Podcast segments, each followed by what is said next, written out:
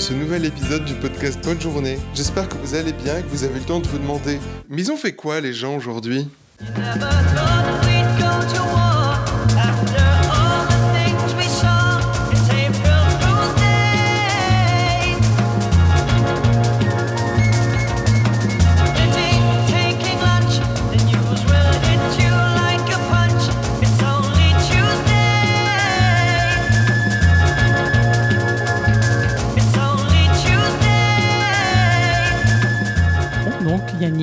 J'ai 57 ans, je suis la benjamine d'une famille de trois filles. Je suis mariée depuis euh, quelques années maintenant et j'ai deux enfants de 28 et 32 ans. Qu'est-ce que t'as fait aujourd'hui? Aujourd'hui, j'ai travaillé en télétravail de toute la matinée, tout l'après-midi, avec une réunion cet après-midi euh, avec des collègues. euh. C'est quoi ton travail? Je suis comptable. Et du coup, ça consiste en quoi de J'enregistre des factures euh, dans un système euh, informatique. Essentiellement, c'est essentiellement mon, mon travail. Et donc les réunions, c'est pour décider de... Ben Là, c'est parce qu'on va changer de, de système informatique. On va faire de la, la dématérialisation de factures. Donc, on va changer de système pour euh, comptabiliser les factures. Donc, on est en train de mettre au point le, le nouveau système. On fait des tests. Donc, euh, on avait une réunion sur le sujet cet après-midi pour faire des tests. Et ça te plaît? Oui, ça me plaît. Et puis c'est un travail que j'ai dé- que j'ai déjà fait dans une autre société, la dématérialisation. Je trouve que c'est assez intéressant. ouais. Et que- comment tu fais ta journée en télétravaillant? Tu, tu te lèves, tu petit déjeunes, tu, euh, Pareil que tu je- regardes tes mails avant ou- Non, non, je fais exactement comme quand je vais travailler à l'extérieur. Je me lève, je me prépare, je prends mon petit déjeuner et je vais pointer entre 7h30 et 8h moins le quart et je me mets à travailler jusqu'à l'heure du déjeuner. En général, je fais une pause café le matin, mais comme je fais quand on est au boulot. Et puis une petite pause déjeuner de 3 quarts d'heure, une heure et hop, j'y retourne jusqu'à 4h30. Et du coup, ton mari euh, télétravaille aussi Vous êtes deux du coup? Non. Non? Il travaille, il télétravaille pas, lui, il travaille à l'extérieur. Euh, Enfin là, il est en congé hier aujourd'hui, donc il était là, mais il il travaille à l'extérieur. C'était une bonne journée aujourd'hui? Oui, ça a été. Hmm. J'étais contente que les, les- on arrive quand même en période de fête où on, on retrouve la famille, puisque j'allais vous chercher à l'aéroport. Donc, euh, je trouve que c'était sympa, c'était une bonne journée. Oui, oui. Et qu'est-ce que ce serait pour toi une journée idéale? Une journée idéale? Bah Déjà, pas, pas forcément travailler et faire ce que j'ai envie de faire, comme j'ai envie de faire, euh, sans contrainte ni de temps, ni. euh, oui, faire ce que j'ai envie de faire. Et ça aurait été quoi aujourd'hui ce que tu avais envie de faire? Prendre un bon bouquin, me mettre au coin du feu, parce que vu le temps de crotte qu'il faisait, j'avais pas envie de sortir. Donc oui, un bon bouquin au coin du feu, ça aurait été une bonne journée. Et tu. euh, Comment tu l'as vécu euh, 2020 2020, c'est année très particulière. J'ai l'impression qu'il manque une partie de ma vie, une partie de l'année, une partie de l'année qui a disparu, qui a été zappée. C'est un espèce, une espèce de vide. Je trouve ça assez étrange. On arrive à Noël, mais on a l'impression de ne pas avoir vécu Pâques. C'est un peu ça en fait. Donc c'est un peu des fêtes qui te manquent? Non, c'est pas forcément les fêtes, mais c'est qu'on a l'impression que l'année est raccourcie, qu'il en manque un bout. Et puis comme bah, ça se trouve que n- Pâques était dans, cette période de confinement de mois qui nous manquait, bah, euh, ça fait bizarre. C'est pas la fête par elle-même, c'est euh, le temps. L'impression qu'il me manque du, il manque du temps dans mon année. C'est assez curieux comme sensation, je sais pas. Et comment tu vois l'année 2021 Pire. Elle s'annonce tellement bizarre qu'on a l'impression qu'on peut pas faire de projet, qu'on qu'on sait pas où on va. C'est assez triste en fait, je trouve. Et tu penses que ça va se passer comment pour toi? Sans forcément que ce soit des projets, mais. On, pff, vivre au jour le jour, donc bah voilà, continuer à travailler euh, en télétravail ou, ou pas. Et en fait, euh, j'ai du mal à me projeter, donc je vois pas trop trop l'avenir de l'année va- 2021. On verra. J'ai la mémoire qui flanche, je me souviens plus très bien. Comme il était très musicien, il jouait beaucoup des mains. Tout entre nous a commencé par un très long baiser. Sur la veine bleutée du poignet, un long baiser sans fin. J'ai la mémoire qui flanche, je me souviens plus très bien. Quel pouvait être son prénom et quel était son nom. Il s'appelait, je l'appelais, comment l'appelait-on? Pourtant c'est fou ce que j'aimais, l'appeler par son nom. J'ai la mémoire qui flanche, je me souviens plus très bien. De quelle couleur étaient ses yeux Je crois pas qu'ils étaient bleus. Était-il vert Était-il gris Était-il vert de gris? Ou changeait-il tout le temps de couleur pour un non pour un? Oui J'ai la mémoire qui flanche, je me souviens plus très bien. Habitait-il ce vieil hôtel bourré de musiciens? Pendant qu'il me, pendant que je, pendant qu'on faisait la fête tous ces saxos, ces clarinettes, ils me tournaient la tête. J'ai la mémoire qui flanche, je me souviens plus très bien. Lequel de nous deux s'est lassé de l'autre le premier Était-ce moi Était-ce lui Était-ce dans moi ou lui? Tout ce que je sais, c'est que depuis, je ne sais plus qui je suis. Je m'appelle euh, Guillaume, j'ai 29 ans, j'habite à Paris, j'ai grandi à Paris et euh, en ce moment mon métier c'est euh, juge au tribunal administratif de Paris. Et qu'est-ce que tu as fait aujourd'hui? Aujourd'hui, alors bah, j'ai travaillé essentiellement chez moi parce que j'avais pas mal de boulot avec la rentrée et tout, donc ouais c'était l'essentiel de ma journée. Et ça consiste en quoi ton boulot, euh, là par exemple, que tu faisais? Alors, euh, en fait, déjà, de, manière générale, peut-être que je vais rappeler en quoi ça consiste, parce que je pense que les gens connaissent pas trop la justice administrative. En général, en soirée, je passe beaucoup de temps à expliquer euh, ce que je fais. En fait, il faut distinguer donc d'un côté la justice judiciaire, donc c'est pour les conflits entre personnes privées. Donc, bon, classiquement, si quelqu'un essaye de t'assassiner, le litige va être porté devant un tribunal judiciaire. À l'inverse, si tu un litige avec l'État, ou une administration, ça va être devant le tribunal administratif. Et en fait, le rôle du tribunal administratif, il est très important dans un état de droit parce qu'en fait, notre rôle, c'est de compenser les pouvoirs de l'État par rapport aux citoyens. Donc en fait, nous, euh, on est là pour euh, rééquilibrer cette relation entre l'État qui a des pouvoirs très euh, étendus sur les citoyens et les citoyens qui, bah, qui subissent en quelque sorte ces décisions. Et donc, ça regroupe toutes les décisions qu'une administration ou une personne publique peut prendre. Et donc moi, typiquement, alors j'ai des, des, contentieux assez variés. Un contentieux qui est très important au tribunal administratif de Paris, c'est euh, le contentieux des étrangers. Donc euh, tous les étrangers qui veulent contester leur expulsion ou le refus de titre de séjour, les demandeurs d'asile Dublin qui euh, veulent contester le transfert vers un autre État. Donc tout ça, c'est devant le tribunal administratif. Ça, ça représente aujourd'hui plus de la moitié des requêtes au tribunal. J'ai des contentieux aussi de la fonction publique. Donc en fait, tous les contentieux entre les agents publics et leur, leur hiérarchie. Donc ça, ça ressemble un peu au droit du travail en fait. Par exemple, des licenciements pour des raisons disciplinaires. Bon, par exemple, si un policier est sanctionné parce qu'il il a été filmé en train de tabasser quelqu'un, j'ai une affaire comme ça, bah, il va contester sa sanction et c'est moi qui vais euh, le juger. Et après, j'ai d'autres contentieux euh, plus euh, réduits. J'ai ce qu'on appelle les dommages de travaux publics. Par exemple, un des dossiers que je faisais aujourd'hui, c'est une vieille dame qui est tombée en trébuchant sur un pavé et qui s'est cassé 11 dents, à la pauvre. Donc en fait, elle demandait à la maire de Paris de l'indemniser du préjudice qu'elle avait subi. Et c'est souvent ce genre de dossier, des accidents de la route aussi. Et en dernier, j'ai aussi des dossiers culture, donc en fait, sur les décisions du ministère de la Culture ou du CNC. Donc par exemple, les contentieux entre euh, les, sociétés de production et le CNC. Ça, c'est un contentieux que je traite assez fréquemment. Donc voilà, c'est assez varié euh, en règle générale. Et donc là, par exemple, tu lis des dossiers, et tu te fais un avis dessus et tu rends un rapport Ouais, en fait, euh, donc on juge à trois. Et donc pour chaque jugement, il va y avoir un rapporteur, c'est-à-dire c'est la personne qui va traiter le dossier. Moi, par exemple, bah, ce matin, j'ai pris un dossier dans ma pile. J'avais déjà un peu suivi pour l'instruction, c'est-à-dire les échanges de mémoire entre les parties. Des fois, je demande des preuves à certaines parties, etc. Et une fois que j'estime que j'ai toutes les preuves nécessaires, là, je vais traiter le dossier, donc euh, je prends le dossier et là, bah, je vais regarder les arguments euh, de chaque partie et je vais préparer une proposition de jugement. Donc je vais dire, bah, est-ce qu'on donne satisfaction euh, au requérant ou à l'administration? Une fois que j'ai fait ça, après, je vais le présenter à mes collègues dans ce qu'on appelle une séance d'instruction qu'on fait avant l'audience. Donc là, en fait, on débat, on voit si on est d'accord ou pas sur la solution. Comme on est trois, s'il y a un désaccord, c'est les deux majoritaires qui l'emportent. Mais en règle générale, dans 98% des cas, il y a un consensus et il n'y a pas besoin de compter les voix. Si j'ai bien fait mon travail, en général, mes collègues sont d'accord, donc il n'y a pas vraiment de débat. Et après, il y a l'audience. Là, bah, on, voit les avocats, on voit les parties. Des fois, ils nous présentent d'autres arguments, etc. Et puis après ça, on délibère à nouveau et après, on rend le jugement. Là, ce que j'ai fait aujourd'hui, c'était euh, bon, à la fois suivre des dossiers que j'avais, pour lesquels j'avais reçu des nouveaux mémoires euh, des parties, et euh, préparer un dossier. là, bah, c'est cette vieille dame qui est tombée. Et après, je travaillais aussi sur un autre dossier qui concernait un fonctionnaire qui avait été licencié. Donc voilà. Et ça te prend à peu près combien de temps un dossier moyen? Tu passes combien de temps dessus au total sur euh, Alors euh, en fait on est euh, c'est assez organisé.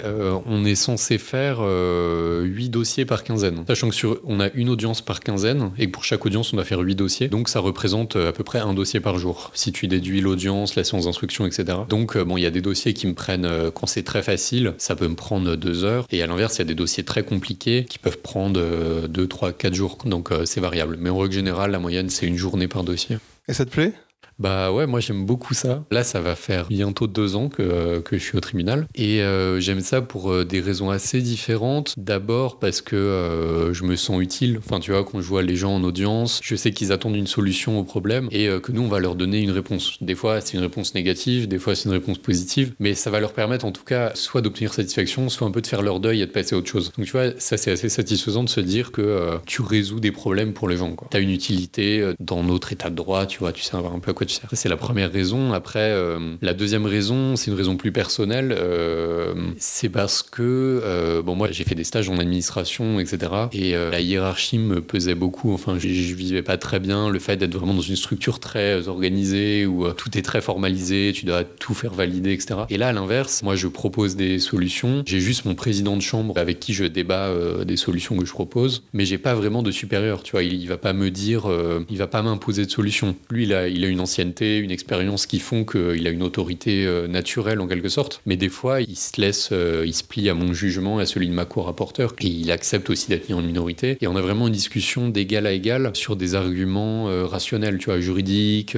objectifs. Et c'est pas le chef qui a raison parce que c'est le chef. Le fait de pas avoir de hiérarchie, c'est vraiment important pour moi. Et la troisième raison, mais ça, c'est, elle est un peu moins d'actualité aujourd'hui. À la base, j'avais choisi ce métier parce que c'est un corps où on fait beaucoup de télétravail. On est très libre de l'organisation de notre temps. Tu vois, mes huit dossiers à faire, je peux les faire conjouer en fait. Je peux les faire soit très en avance, soit même le week-end si j'ai envie de bosser le week-end. Mais ce qui compte, c'est que je fasse mes huit dossiers et peu importe euh, si euh, je me barre à 15h ou à 19h, enfin, tu vois, personne me demande de compte là-dessus. Donc ça, euh, c'était très confortable aussi et c'est un mode de fonctionnement que j'aime bien qui est responsabilisant en fait, où on te juge sur le travail que tu fais et pas sur tes heures de présence. Tu vois, ça en France, c'est un truc qui est très, surtout dans l'administration, on juge beaucoup les gens sur à quelle heure tu pars, etc. Ce qui est vraiment stupide. Mais bon, dans le contexte actuel, là depuis un an, on est quasiment en télétravail obligatoire. Donc euh, ça m'a un peu fait voir les choses de manière différente aussi. Avant, pour moi, le télétravail, c'était vraiment un luxe. Euh, j'aimais vraiment ça. Quand je le faisais, euh, sur un lundi matin, je me disais, bon, aujourd'hui, en fait, je vais pas aller au bureau, je vais bosser à la maison et je trouvais ça génial. Et là, aujourd'hui, le fait que ce soit la règle et qu'il y ait plus grand monde sur place, je vais très peu au bureau et finalement, ça me manque un peu, tu vois, aussi de pas voir les collègues,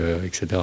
Donc ça, ça enlève un côté humain euh, malgré tout. Tu vois, j'étais pas du tout dans cette optique de euh, la sociabilité au travail, etc. L'ambiance machine à café, euh, la cantine. Enfin, même si j'ai des collègues avec qui je m'entends très bien et on va à la cantine, tout ça, c'est rigolo. Mais tu vois, c'est pas mon idéal de vie ou ni un idéal esthétique que j'ai envie de, vivre au quotidien. Et du coup, c'est vrai que là, ça fait voir les choses d'un autre œil et tu te rends compte que bon, il y a quand même des choses que t'aimes bien et tout bêtement, c'est bien de changer un peu d'environnement, de pas être chez soi tout le temps euh, de voir d'autres gens, etc. Comment tu l'as vécu 2020 du coup? Moi, d'un point de vue personnel, euh, je l'ai bien vécu, tu vois. Ça n'a pas été une année euh, difficile parce que euh, moi, j'aime bien, j'aime bien lire, regarder des films. J'ai une personnalité plutôt introspective, introvertie, tu vois. Donc, c'était plutôt conforme à mon, à ma personnalité. Mais en même temps, il y a quand même, tu vois, j'ai beaucoup de personnes proches qui ont vraiment été affectées par le confinement, par la solitude. Ça aussi, ça m'a affecté indirectement, tu vois, de voir des gens que j'aimais beaucoup, être euh, peiné ou être en difficulté ou angoissé, c'est dur à vivre aussi. Donc ouais, ça a été une année euh, qui a été euh, bah, voilà, très ambivalente pour moi. Bon, en même temps, tu vois, je le vivais bien et euh, j'ai pas non plus envie que ça dure. C'est toujours, euh, c'est comme pour euh, le travail, c'est, on a un peu tous nos paradoxes, mais j'aimais bien parce que le surtout pré-confinement, il y avait un côté un peu presque ludique, tu vois. C'était tellement bizarre ce qui se passait que, tu vois, au début, j'avais une sorte d'euphorie, je me disais, oh, trop bien, on peut faire plein de trucs, ça change. J'avais une bonne hygiène de vie, des journées bien réglées et tout. Bon, après, on se lasse au bout d'un moment quand même Quand ça revient, en fait. Ouais, ouais le deuxième confinement, c'était très bizarre parce que, bon, déjà, il y avait plus ce, côté nouveau. Et euh, je trouve que tout le côté euh, empathie, solidarité du pré-confinement avait disparu. Tu vois, donc, il y avait, euh, on applaudissait à 20h, il y avait plein de gestes de solidarité, tu vois, des gens qui distribuaient des repas, qui donnaient leur appart à des, soignants et tout. Et dans le deuxième confinement, ça, ça, ça avait complètement disparu parce que tout le monde était blasé, et, je pense, dans l'incompréhension que ça recommence. Il y avait aussi le fait qu'on bah, a beaucoup plus travaillé, enfin, c'était. Il y a moins une coupure nette, quoi. C'était plus la vie comme d'habitude, mais avec des contraintes en plus. Euh. Donc euh, c'était plus bizarre, le deuxième. Et comment tu le vois, le troisième? Là, on est en début janvier encore. Bah là, j'ai l'impression qu'on est tous un peu au stade où euh, ça va être comme pour le deuxième, quoi. on devient fataliste, on commence à être un peu habitué, on ne sait pas vraiment ce qui va se passer. Et, j'ai l'impression qu'on est toujours un peu dans le deuxième. J'ai pas l'impression qu'on est sorti, là on est passé au couvre-feu, mais je vois pas trop la différence, euh, à part le fait que les contraintes changent en fait. On passe d'une contrainte géographique à une contrainte temporelle ou euh, je sais pas lequel est pire que l'autre en fait. Euh. J'avais l'impression que le confinement c'était même plus agréable que le couvre-feu. Le rayon d'un kilomètre, c'était pas si contraignant, tu vois, comme on a quand même pas mal d'amis qui dans le quartier aussi. Bon, c'est une chance, on est assez privilégié par rapport à ça, mais on pouvait quand même voir des amis. Puis bon, il y a toujours des moyens de, voilà, de gruger un peu. Alors que là, le couvre-feu, quand même, euh, je sais pas, je trouve que c'est plus dur quand même. C'est, je trouve que la privation de liberté est plus forte quand même. Tu penses que ça va aller mieux 2021 là-dessus que le... comment tu vois 2021 d'ailleurs euh? Moi, je suis optimiste quand même euh, par nature, donc je pense que ça va s'améliorer.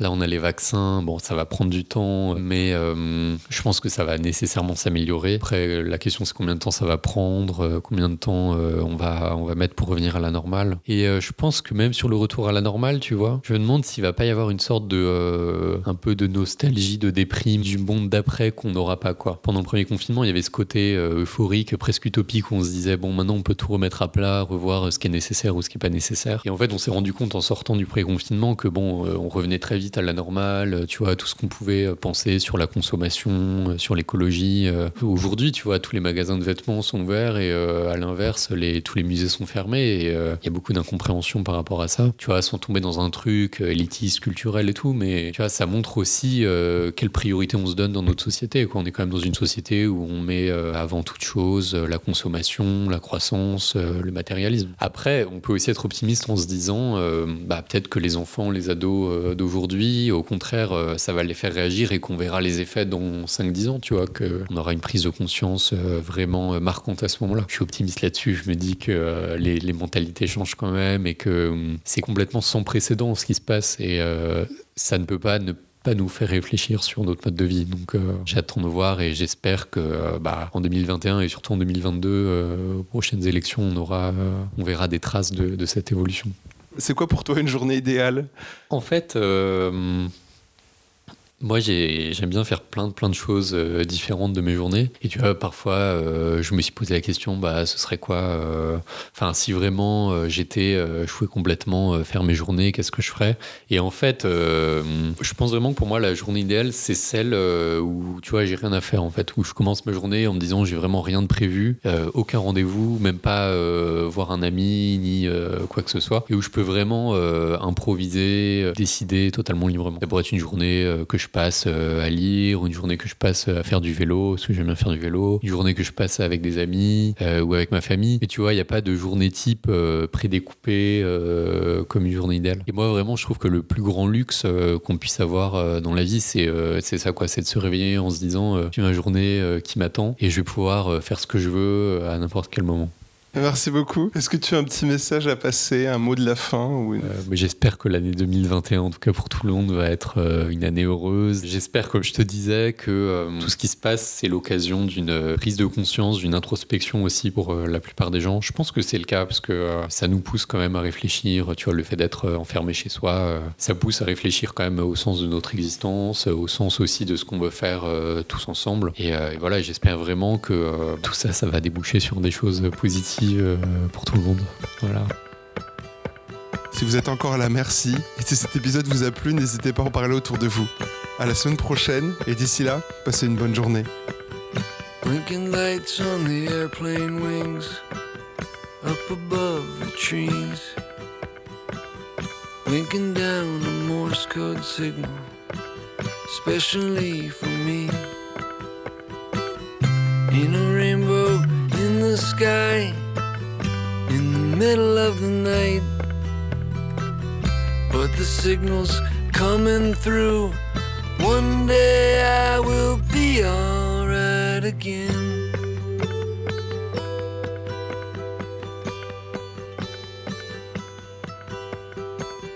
Blinking lights on the highway cars, stopping one by one. Get a look at the accident. See that one coming. And the doctor in the sky, gonna bring his chopper down. Gonna bring me out alive and set me on the